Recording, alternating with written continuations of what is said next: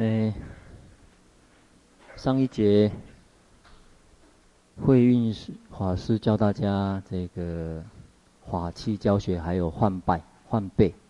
慧运师是读作换拜还是背？拜。那我们这一节啊，真的来看看换拜换文这个诗颂是怎么唱的啊？哎。在在教材的六十一页，请看教材的六十一页。在印度的诗歌啊，世上非常发达啊，从古以来呢就非常的发达哈。那有很多诗歌的题材，特别是有关于韵律的。那最常用的啊，在佛教的这一个典籍里面最常用的就是，在六十页有提到哈，Anustup 就是 Sloka，这边有写 Sloka，Sloka 的韵律啊，这个是最常用的。在佛经里面有时候称为叫做翻译成音译的话，就是苏卢迦啊 Sloka，其实它的意思就是 song，就是诗歌的意思。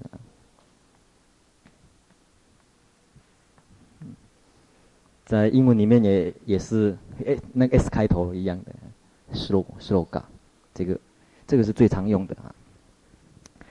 那我们今天要讲第十一个诗颂啊，第十一个诗颂大家参考一下，在范本我们这本教材的三十六页，这三十六页有把这个我们有附原文的诗颂啊，教材哈、教材的这个三十六页。第十一个诗颂，啊，找到了吗？啊，我黑板上有抄。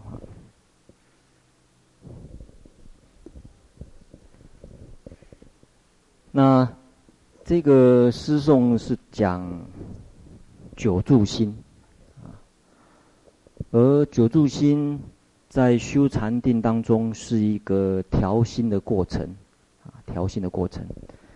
那这个调心的过程，它细心于所缘，这是可以讲说第一个阶段。令心住，你首先要让你的心能够安住于所缘，所以大家对照一下。这个这个三十六页是梵语的梵本的原这个啊地方呢，我们中译呢是在八十六页，令心住啊，细心于所缘啊，先要把心啊能够绑在你禅定的对禅定的对象，所缘呢是禅定的对象啊。呃，刚开始的时候你先要找到啊，把心。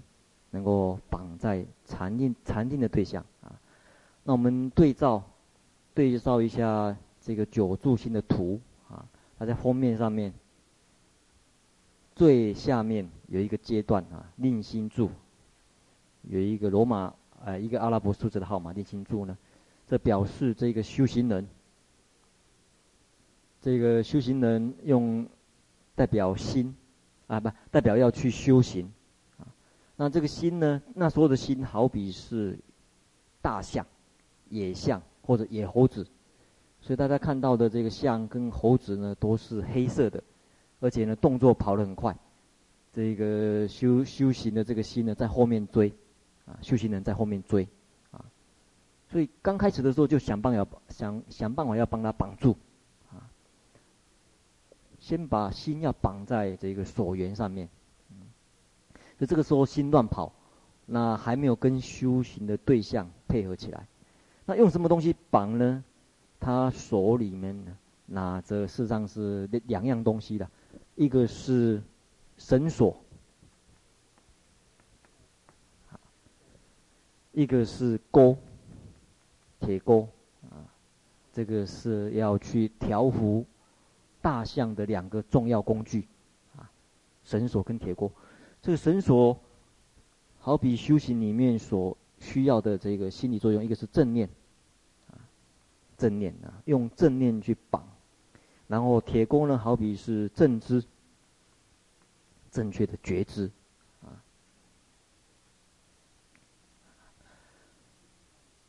所以在第一个阶段，在第一个阶段讲，把心啊绑在所缘。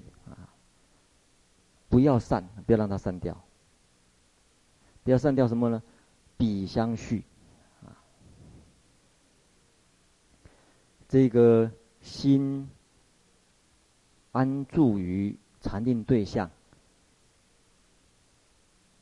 这个啊，在第二个阶段的时候呢，这称为叫做等住。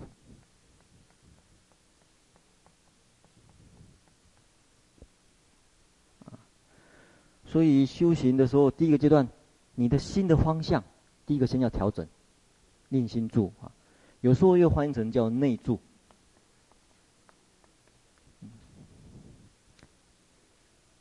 先不要被外界的对象所左右、所所干扰，啊，先想办法使心的方向先调往内，晓得禅念对象。事实上是对修行有帮助的，它会让你调伏心，把心调伏下来，心调伏下来，才会有善法产生，啊。所以首先方向着重的是，先方向对不对？你心操作的方向对不对？对了以后，再来希望它相这个心相续不断，一次又接一次，一次又接一次。量多一点，除了方向以外，量再多一点，一次一次一次啊。首先不太容易，可能进来以后又出去，啊，又跑掉了，进来又又跑掉了。我们念佛也是一样，心要安住于佛号，往内在的佛号，内心的佛号，很不容易抓住啊。再抓住以后，一下子掉了，让它多一点，啊，这是第二个。层次，第三个层次讲叫做安住，这就是安住。安住有什么特点呢？当有散乱的时候，他马上就可以很快的觉知到，很快的觉知就是好比这个铁锅一样，啊，心绑在这个所缘，这个绑就好比这个绳子一样啊，正念，用念去念佛。佛，假如佛号或者佛的功德是你禅定的对象，首先用这个念，啊念，意念，啊绑住在它，它散乱的时候，你马上就知道，好比这个铁钩一样，啊，这一个，嗯，细心啊。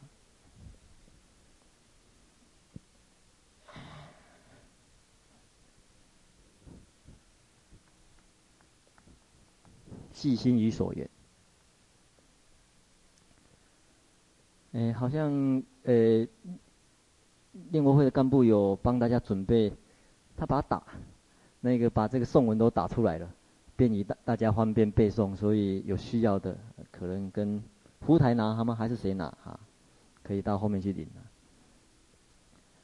细心于所缘啊，马上铁锅好比你要调伏像一样。他走错路了，这个像走错路了，你马上用铁钩勾他，哎，要走对路，啊，像他不想做做往前的动作，哎，你往前勾，啊，他不他不想蹲下来，你往下勾，他就蹲下来，啊，觉知觉知散乱，然后呢，马上应该马上呢，又回到回到这个所缘，啊，回到你修行的所缘。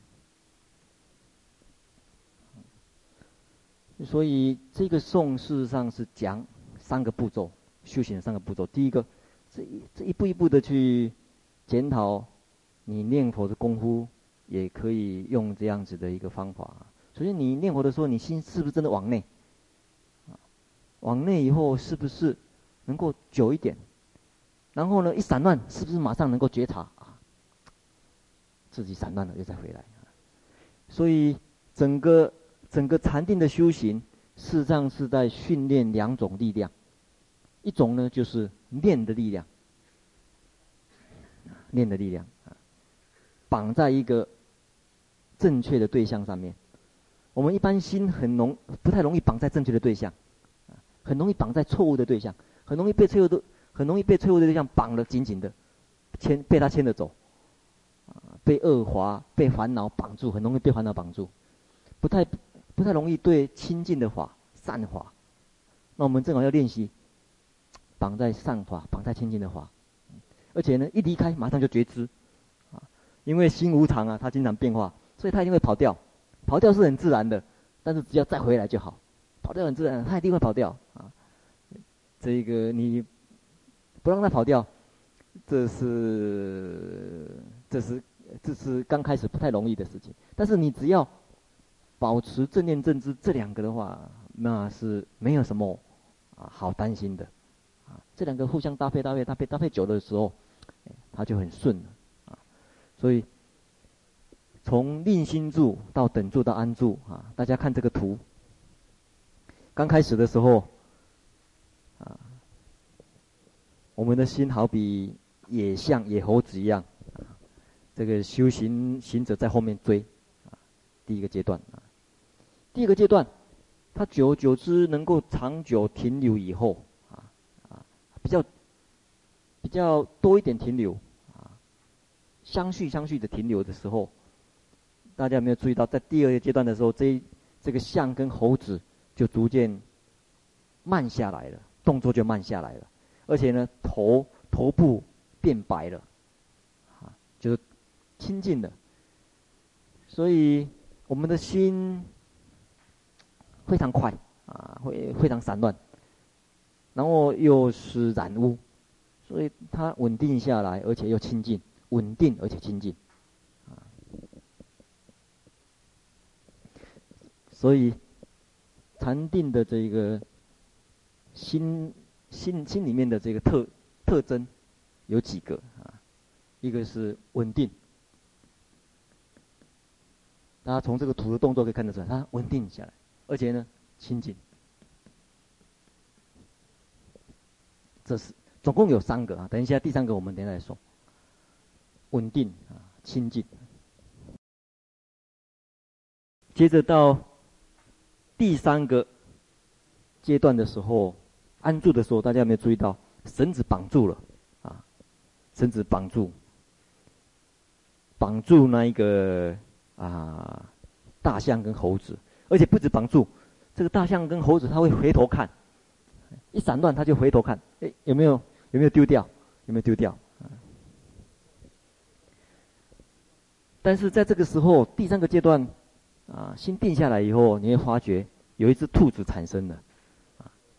在大象的背背背部有一只兔子，这只兔子代表，事实上你修行到这个地方，有维系的，有维系的昏沉会产生。啊，这维系的昏沉，有时候有一些修行人误以为是定，啊，这个是要注意的，所以他用一只兔子产生的来来代表啊，这是，呃，前面三种。这个调心安住心的这个过程啊，那在呃在梵文来看，它是这样子的。这个梵文的诗颂，它是算音节啊。这个一个颂啊，这个一个颂里面有四只脚构成啊，四四只脚，四个啊四个段落，一二三四啊。他们叫帕达，就是脚的意思啊，四四啊，四个脚构成，第一个脚，第二个脚，第三个脚啊。那每一个每一个帕达，每一个脚呢，有八个音节，一二三四五六七八，八个音节啊。逆这是短音，这代表短音节啊，短音节，长音节有长音的话，长音节，长音节啊。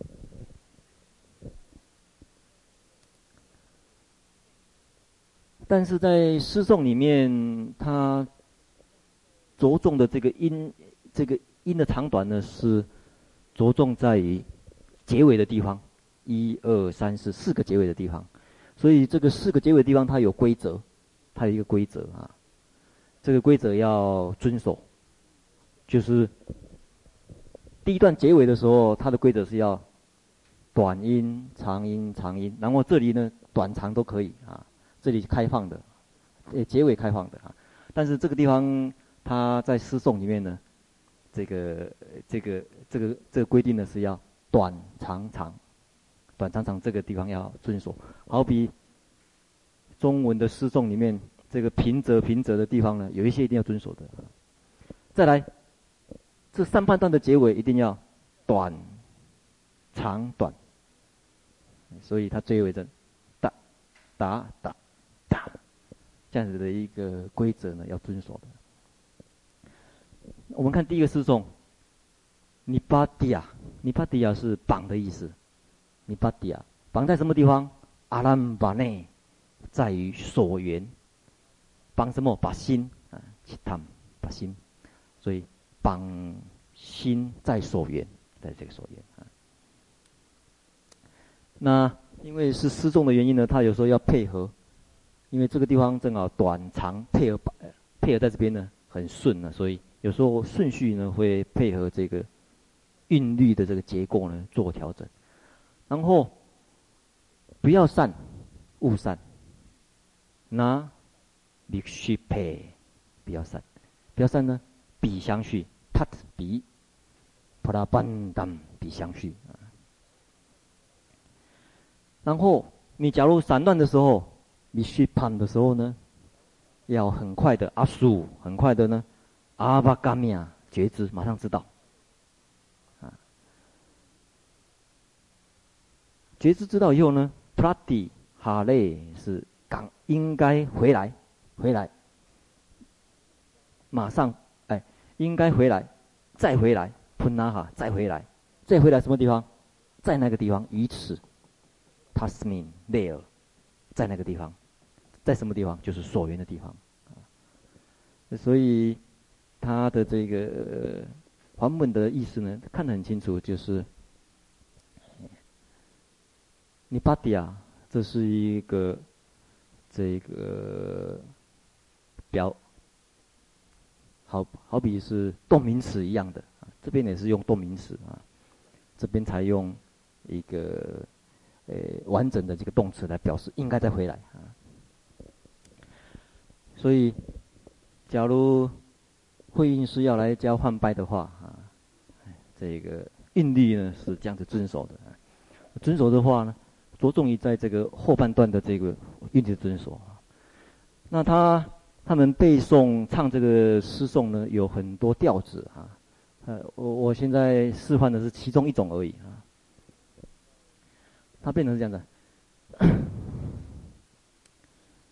你。巴迪亚兰巴内奇汤，塔布拉班达那比西佩，阿瓦卡米亚苏比谢潘，塔斯明布拉蒂哈雷普纳哈，啊，这样，这样，这尼巴蒂亚兰巴内奇汤，巴内奇汤，它这个地方长，巴内奇汤，塔布拉班达那比谢佩，那比谢佩，这长长长短在这边表达。阿巴嘎米亚苏比谢潘。塔斯明布拉蒂哈雷普纳哈，这个是呃他们在唱诵的时候呢，就这样一个唱的，这是呃其中的一种调子。呃，我就我就我就不晓得了啊，这个，所以这是这个梵文的这个唱诵的情形。那。我们接着看，另外还有其他的调子哦，像这个六十一页啊，六十页里面所说的，六十页我们刚刚呃在黑板显示的是 sloga，还有乌帕加体的调子啊，曼夏坦的调子，不是帕阿嘎啦，诶，不是皮塔嘎古拉这种调子啊。还有斯拉克达啦这种调子啊，我们配合中文的话，哎，这个中国的这个传统的话呢，可以配合成五言七句或者七言四句或者七言八句啊，这样的情形。所以这个中译本那时候在翻译的时候呢，有顾及到啊怎么配合它的这个诶诗的这个形式啊。你们有人要背梵文的期末，要要要背梵文的，前面都有啊，可以照着照着照着背就行。只是说不懂的意思是比较苦一点，背不起来。好，这是前面啊，前面三种星座啊。接着我们看八十八页。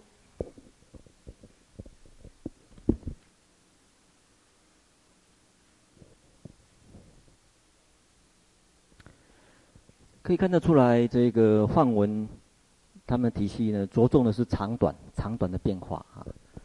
那在可能在中文的诗体里面，可能着重的是这个平仄啊，或者高低啊。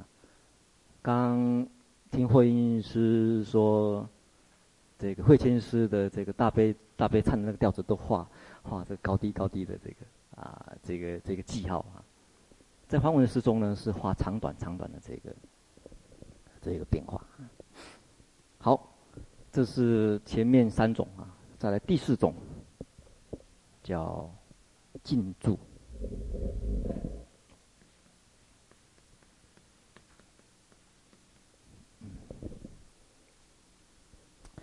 智则上上转，与内摄其心啊。到达第四个阶段呢，才可以讲说真正。可以内摄其心的，啊，这个时候心被称为叫静住，就是所缘，你要所要修行的所缘，跟你的心很接近，非常接近，啊，啊，几乎好像就是，呃，不用特别去抓回来，好像就在身边，啊，好像就在身旁一样，呃，念佛念到久的时候，功的时候，觉得哎，这个佛号就。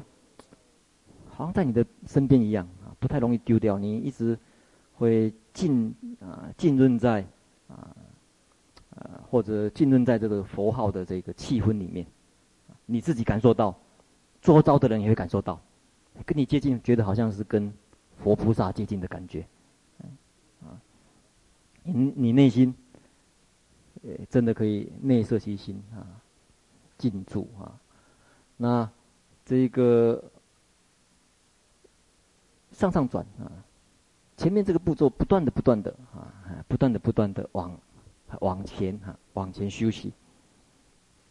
所以在八十八页安徽的注释的地方，他有提到啊，你反复的、反复的把心由散乱再度的摄回的菩萨自责，他不会放纵心在外境，反复的摄心于内，反复的。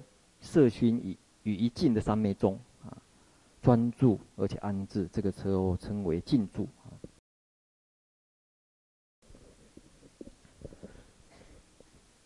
有时候打坐跟拍球一样啊，你们打篮球的人运球、拍球一样。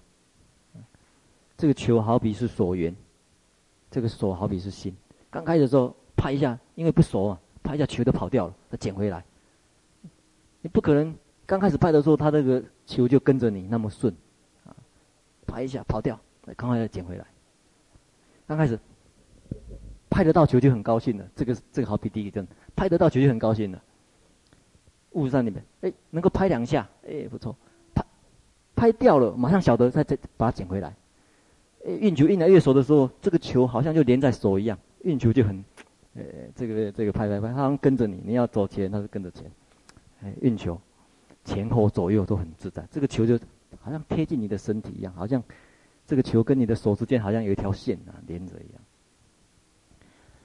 这个我听有一位篮球国手讲，他小时候他很喜欢打篮球，所以他每天就运球去，呃呃上学，上学的时候就运球上 学。到学校去啊，呃，他是好像是基隆的人啊。那这个下课也是一样，但是他运球上学的时候要经过一个公园，那公园有阶梯，所以那个阶梯是一个很大挑战，因为阶梯要一层一层运上去啊，那个球要跟着走阶梯耶，再接上去，所以常常运啊运啊，快要到学校了，结果球又滚下去，至少再爬下去，再捡上来，再重新再开始运球，运球上去。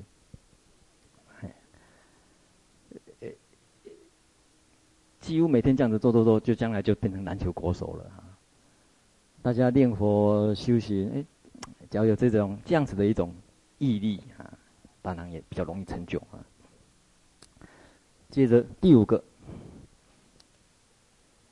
在前面这四个阶段啊，都属于调心的过程啊。第五个阶段开始啊。是在对治烦恼的过程，对治烦恼的过程，第一个叫调顺。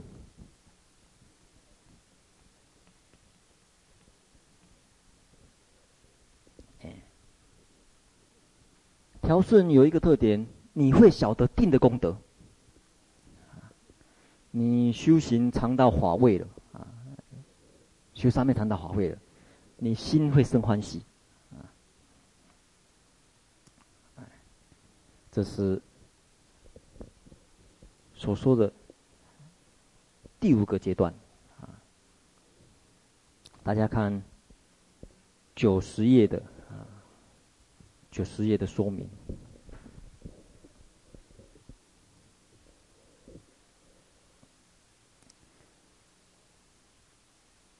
安徽的注解：专注于一切行上面，心平时于外境。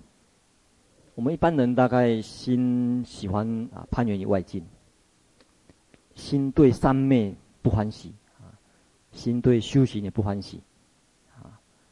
那在道场里面的修行，有早晚课诵，早晚课诵当中也有打坐念佛啊。所以这个时候应该他思维，呃，修行的功德，三昧的功德，他见到三昧的功德，这个时候。他不喜欢的心，啊，会止息，这个时候会调顺。对于修行，提不起兴趣，啊，对三昧提不起，诶，修三昧提不起兴趣的心呢，就会止息。所以这个这样的调性，是讲，把对修三昧不欢喜的心呢，调调顺下来。这个时候你能够尝到甜头，啊，尝到三昧的这个好处，它的功德。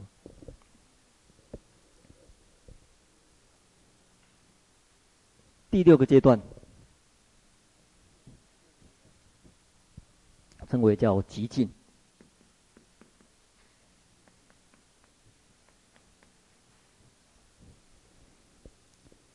他首先会止息忧恼。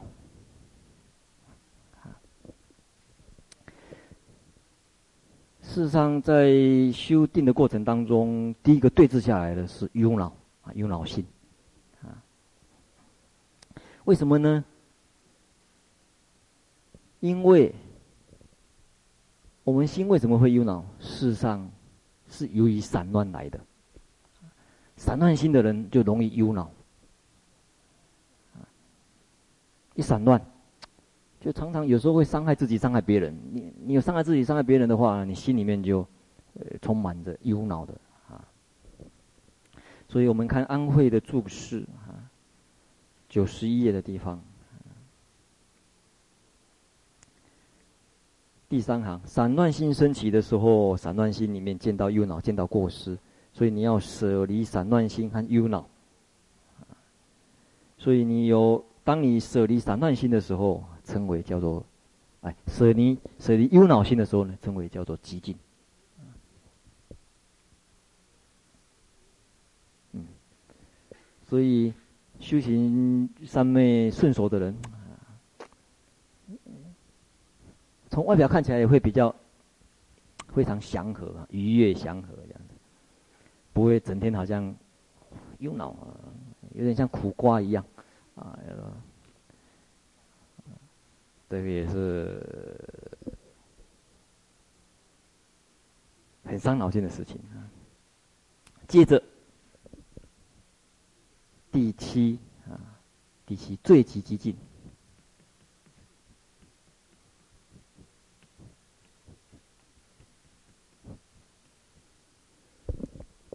应如是熄灭所起贪忧啊。更进一步，贪爱心。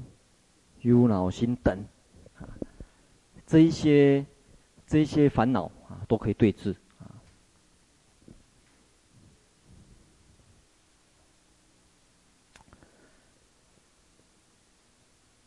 五盖啊，对于五盖贪嗔啊、散乱呐啊、昏沉疑啊，这些等等这些烦恼啊，种种都可以对治。譬如说，我们看九十页安徽的注释啊，提到譬如说。对于贪爱心，啊，对于受用的境界起贪着心，或者因为烦躁起嗔嗔悔心，这个时候可以以慈慈悲来对治嗔悔，以厌离修厌离呢，来对治贪着，啊，对对治贪着，这个时候心可以达到最极寂静，啊，接着。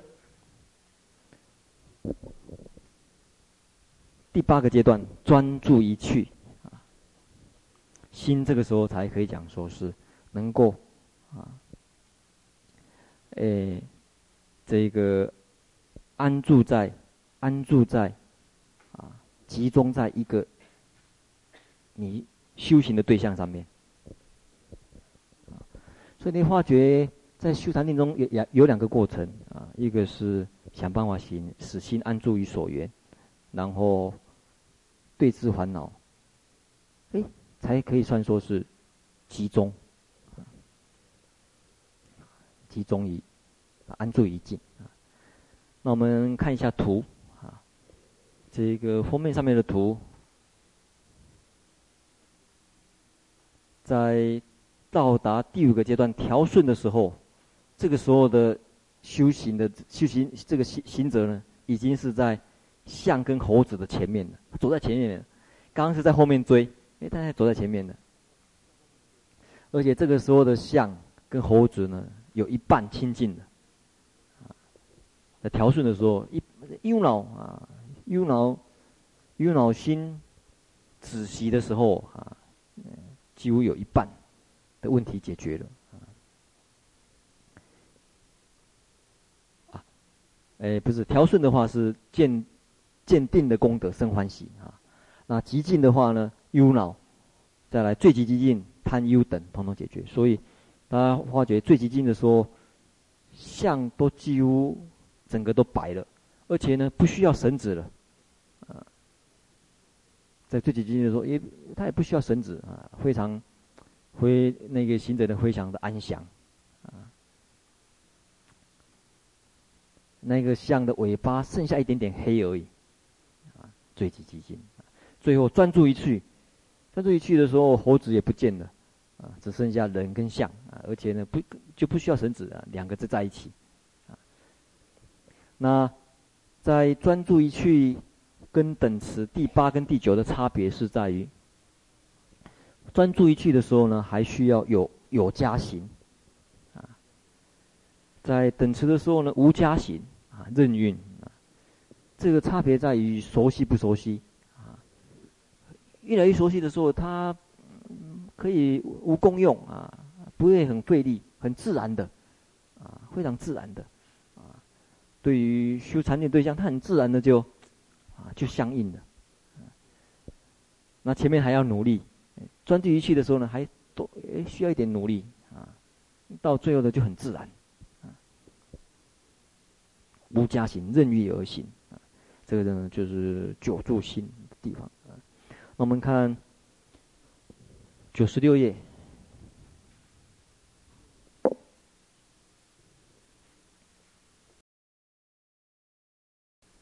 要看九十六页以前，我们再把这个九宿心后面还有两个图，哦，这个等车的时候，哎，看到这个人打坐，然后这一只这只象呢，很自然的也跟着打坐了一样啊，坐在旁边。后面还有两个，这边是谈修止，接着呢后半段还有两幅图呢，代表修观啊，观啊，特别是讲空观啊，大乘的空观啊。在空观的时候，最后一个阶段，那个人产生般若智慧，产生般若智慧的时候，有一支宝剑拿起来了，波罗的智慧宝剑，这个时候能够转断破我执，啊，破除我见，啊，我见可以斩断我见，斩断我见以后，就这个人就自由的翱翔了，飞起来了。最后一个阶段呢，看到没有，在中间地方飞起来，自由自在啊。所以禅定的过程还比较偏重于对治我爱之类的，比较对治一些情绪啊、情爱上面的啊。智慧斩断的话呢，是破除根本的这个执着啊，我特别是我见的部分。所以真正的自在是最后，证得空心的时候，空无我。体会到空无我，所以修禅定的目标，不是在最后那个等持那里，它下面还有需要修观啊，需要有智慧的部分啊。那我们看九十六页，所以禅定它是一种方便啊，方便你让心稳定而且清净，然后。心境稳定以后，第三个禅定的特征呢，它是有堪能性，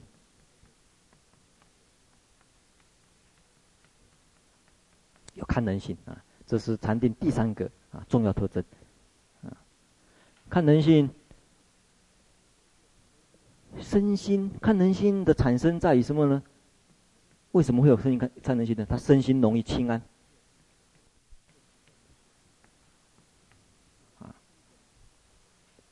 远离出众，嗯，身心觉得出众。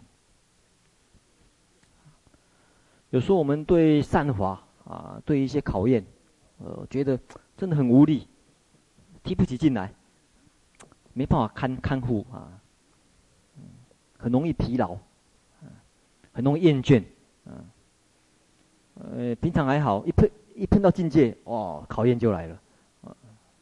所以身心没有堪能性啊，就不太容易，呃，这个累积修行的资粮啊，六度、四摄法。所以有修行禅定的这个好处呢，是在于这三个啊，才能堪能性啊。那这边就接着讲禅定的堪能性跟功德啊，就是我们九十六页要说的。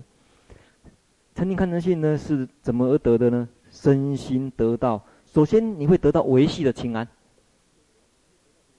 刚开始大的清安不会，维系的清安。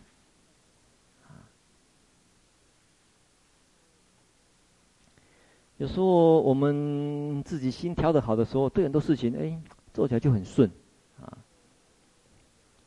那有时候调心调不好的时候，哦，做起来就很累。啊到底什么事情累不累？有时候很难讲。嗯，在你内心怎么调啊？这个永泽在家里会不会帮忙扫地？偶尔啊，我会帮忙扫地。嗯，你这个你扫地的时候动机是什么？啊，被被怎样？被叫去扫地。嗯被叫去扫地的时候，心里面、嗯、觉得不一定很愿意，不一定很愿意的时候，那把扫把就很重，啊，扫起来就很累，扫没几下就越扫越生气，越扫越重，扫两下妈妈没有看到，马上说扫完了，啊，或者把那些垃圾扫到扫到角落去，啊，没看到就好了啊。其实想一想，那把扫把真的那么重吗？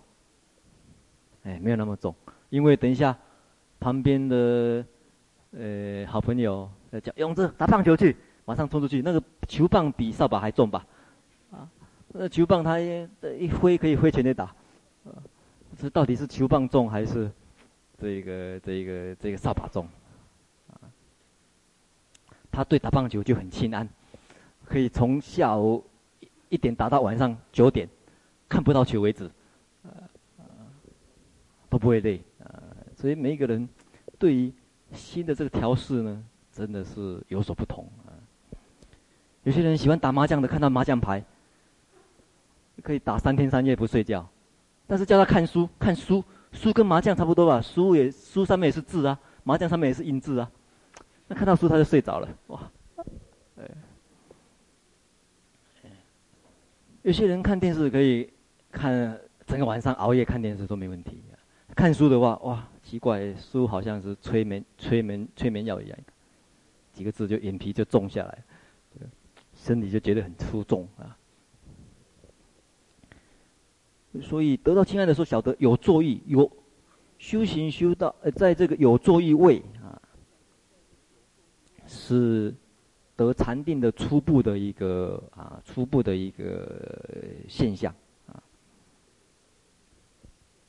有作意表示你心，啊，对于心的掌心的方向的掌握呢，有已经有啊少分的这个能力，啊，作意，作意是调心的意思啊，把心的方向调，啊，把意你的意向操作意向的操作，那你具备有意向操作的能力，称为叫有作意，有的意思就是具备这个能力，啊，你具备。调意向，你心里心意的这个心理方向的能力，你这个时候就比较不容易随境转。所以，事实上，禅定的修行过程当中，你会发觉你身心事实上是有变化的。一个重大的变化就是清安。所以开始有为识的清安，开始晓得说，哎，是有作意。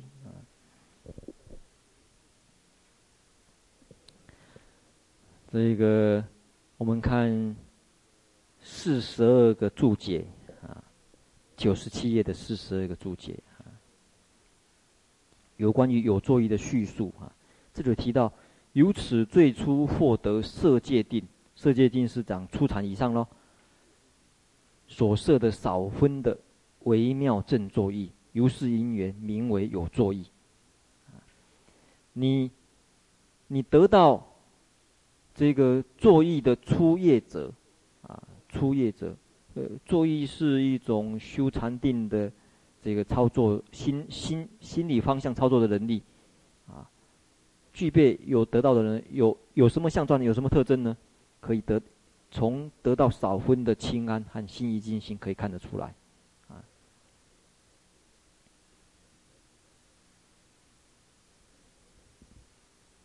所以我们看九十七页安慧的注解啊，安慧的解释啊，他有提到身身的堪能性是修习善根三昧，身没有不安适，还有沉重啊，所以善法跟三昧啊，善法跟三昧都可以，事实上都可以使心得清安啊，这就是为什么有些人修善法，哎。助人为快乐之本，善法善法是助人，助人是快乐之本，得到得到得到欢喜欢喜，哎，觉得心情很愉快，身体非常平安，所以很多人呢都有这种经验，做做完好事，做完善事，觉得是善事的时候，心身心觉得非常的欢喜跟跟跟轻快啊。而新的堪能性呢，可以使你的内心明净啊，内心。光明清净，迅速进入三昧。接着，复令彼增长，因常识的增长，得到根本住九十八页，啊，从有作意位可以进入根本住，根本住开始呢就是初禅以上，初禅、二禅、三禅，啊，你有初禅以上的境界，就可以有引发种种的心里面的特殊的能力啊，比较非凡的能力，称为叫神通，为神通进彼，达到最胜堪能！不仅有堪能性，还有最深的堪能性。而在而在大乘法里面的神通，它是用来做什么呢？我们看九十九页的十七个颂，在大乘法里面的神通，它是用来游诸诸佛世界，来供养无量的佛，听无量的话，啊，跟无量佛听听闻正法，这是大乘法的神通啊的这个功能啊。那为什么呢？请看一百页。彼经无量劫，曾是无量佛，心曾是彼故，达最胜堪能。请看安徽的解释。事实上，在定境里面可以供养诸佛。我们供养诸佛有几个层次啊？一个层次是实际上我们行为去做啊，供养三宝。四项啊，在四项上做这个很重要。但是，有的人进一步，他还能够用圣洁力，用信洁力供养啊，或者圣洁力、圣洁力、信洁力供养的这个最最具有代表性的经典，就是《普贤行愿品》啊，《普贤行愿品》大家看到里面供养诸佛，它事实上是。以信解力，啊，信解上，或许他眼前的东西是很少，但是他可以以信解力，觉得是无量的供养。他假如有这些东西的话，因为他目前身身边正好没有东西，没有这些东西，但是他假如真的有这些东西的话，他愿意这样子供养。放蒙山的时候，那也是一种信解力，啊，七粒米，七粒米片十方，那是靠信解力。大家做的时候，其实放蒙山的时候，这个时候心里面要这么想：我真的假如有这些米的话，我真的就是愿意出布施出去，而不是说只是想一想而已。心里面做这样子的一个信解，我真的可以。我假如因为现现在。所呃呃对象还没有出现，需求性还没有出现。我练习，假如真的有的话，我我真的愿意这么做。所以等到有真正境界产生的时候，你才会做出去啊，才有办法做出去啊！因为你每天练习的话，真的有那么多米的话，那很麻烦。你要去买那么多米，然后放在大殿，然后有还有有一些需求的人，你送给他，每天这么送，每天这么送。这个练习起来不方便，这个每天要买那么多米，啊，但是在练习的时候，你这样子想，但是要真的心里面想，我我真的碰到这个境界的时候，我就是这么做。这个时候是还没有我们一般人没有得禅定，还没有禅定的以前，是靠信解力，有这样一个布施心，你平常这样练习的话，你对一切人都可以这么布施。在人际关系里面，别人一点点，呃，小的这个问题，为什么没办法包容？为什么办？为什么没办法舍？也应该可以舍啊。所以对房屋来讲，一开始修行，为什么很长的一段时间修，这段都在讲信解行行行为的时候，我们一开始讲信解行为。也昨天一开始讲讲，菩萨修信解行为，一个阿僧只劫都在修信解行为，因为事实上对房屋来讲，这个是一个很很重要的起步。我们现在讲的地地方都还是属于信解行为的部分，还没有还没有进入啊下面所说的这个见到位、修到位的地方。信解行为，信解行为这是一种供养方法，另外一个就是靠。禅定跟神通，但是这也是啊，请看一百页这个安慧的解释。事实上，这是一种内心程式，他内心里面还是在内心里面操作的。由于内心程式，由于想着应恭敬并供养佛陀的心，所以这样子的心，在一个阿僧只劫，呃，一个阿僧只劫中，与十方无量诸佛处听闻正法，供养波依法衣而成事后，获得最胜堪能性。所以在大乘法里面呢，呃，他他在禅定跟禅通的意思呢，哎，反而是，在修供养。广泛的讲，供养十方三世一切诸佛，其实包括一切众生。任何一个地方，一花一世界，在什么一叶一如来，是不是？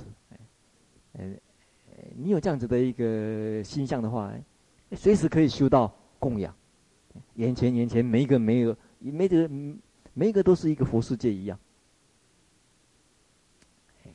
你有这样子的一个信解心，进一步就有这样子的一种大乘啊大乘的禅定跟神通的这个力量。所以随时随地可以修的功德，你这样子累积功德才会深厚，这样子累积功德才会深厚。因为究竟你每天所接触的。还是众生为多，你所看到的好像都是众生。这些众生，你通通看成十方三世无量诸佛一样的话，累积功德就很自然而然的就会增长，随时在增长。啊，所以这是，呃，首先讲啊，从有作意位到堪能性到最胜堪能性，接着我们看一百页的，呃，第十九个颂。他会得到止观的五种功德，这边就讲止观的五种功德。彼得清净前啊，第十九个颂，彼得清净前，这个清净一般是讲在初地啊，因为初地呢又称为净意乐地。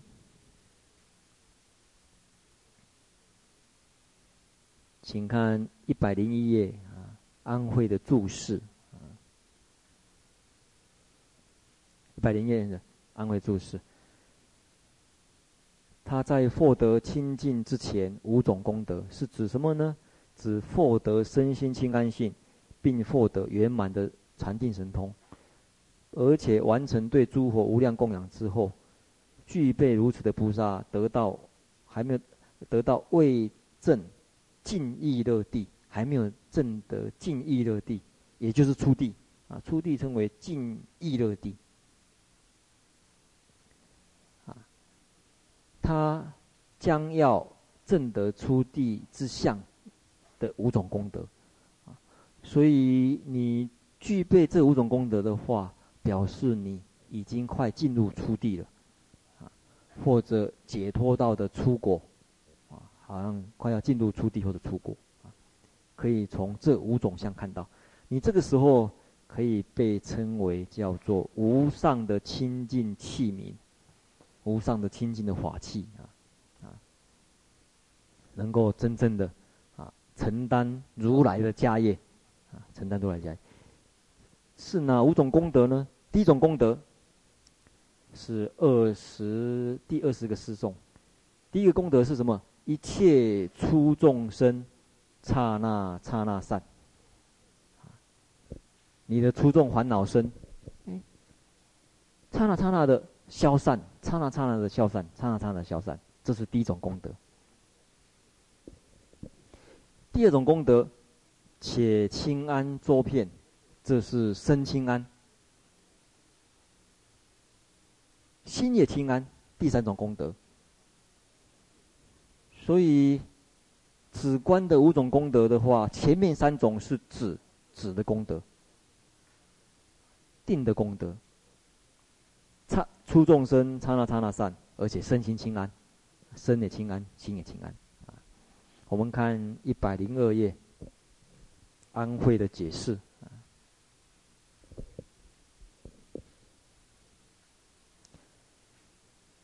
他讲初众生啊，第二行初众生是指什么呢？指身没有堪能性，心也没有堪能性。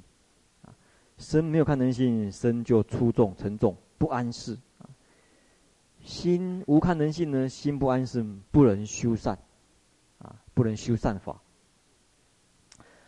那禅定，禅定好比是水一样，水能够清除污垢。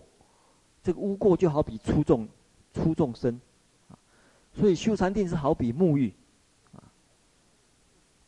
所以长久不修三昧，就好比长久不洗澡一样，哇，真的是，我们平常一天两天不洗澡，身体就觉得臭臭的，不舒服，啊，特别是夏天，啊，所以特别在烦恼烦，在在五浊恶世里面，一天两天不洗澡，一天两天不修行。啊这个身体粗重污垢啊，所以每天修修三昧啊，做做修行的事情啊，上上殿啊，做早晚课，其实就好比沐浴一样，养成这个习惯，每天沐浴的习惯，一刹那一刹那的啊，可以去除污垢啊，所以他讲说，定的功德好比是水啊，如水一样的质。指的定功德啊，因此啊，身心充满清安，就是身轻安或清净安。最后一段，此处的净除出众生，或者身的堪能性跟心的堪能性，是指这三者是指分，就是指的意思是禅定的意思。禅定分方面的功德，禅定方面的功德啊。接着啊。接着两种功德呢，就是观，也就是智慧的功德。智慧有什么功德呢？遍了知诸法无间断显现。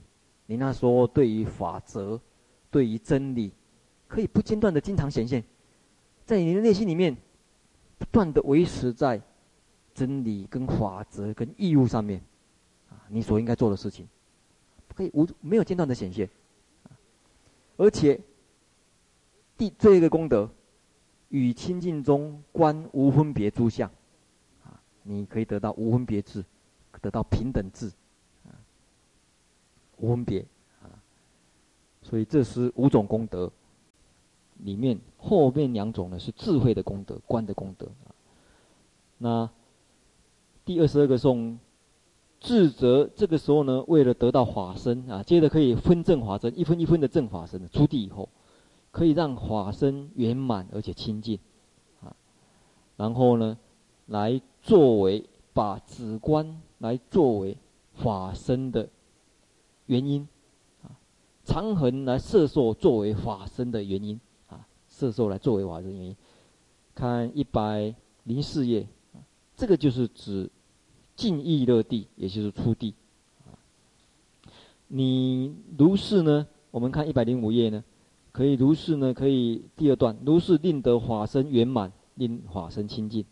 以上啊，前面啊一百零五页的第第三行，这五个功德当中，前面三个是指指方面的功德，后面两个是观方面的功德。